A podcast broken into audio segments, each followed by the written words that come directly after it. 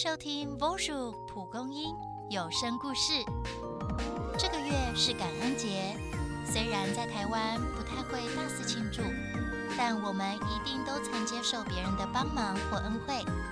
在这个温暖的日子里，让我们做出感恩的实际行动，对周遭的人事物施出善意吧。这个月月刊的主题“真心请敲两次门”，想传达的是我们的善意。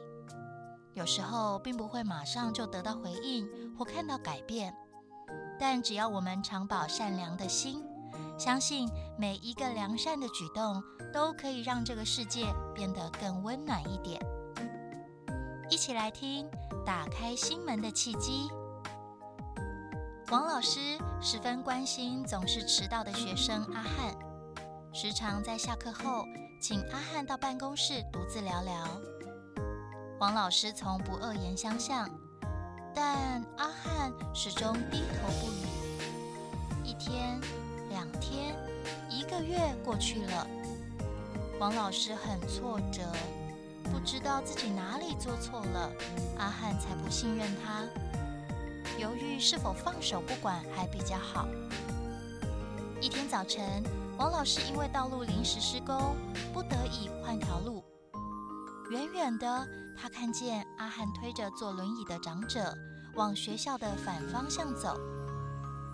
王老师追上去，终于发现阿汉因为要送祖母去日照中心，不得已每天迟到。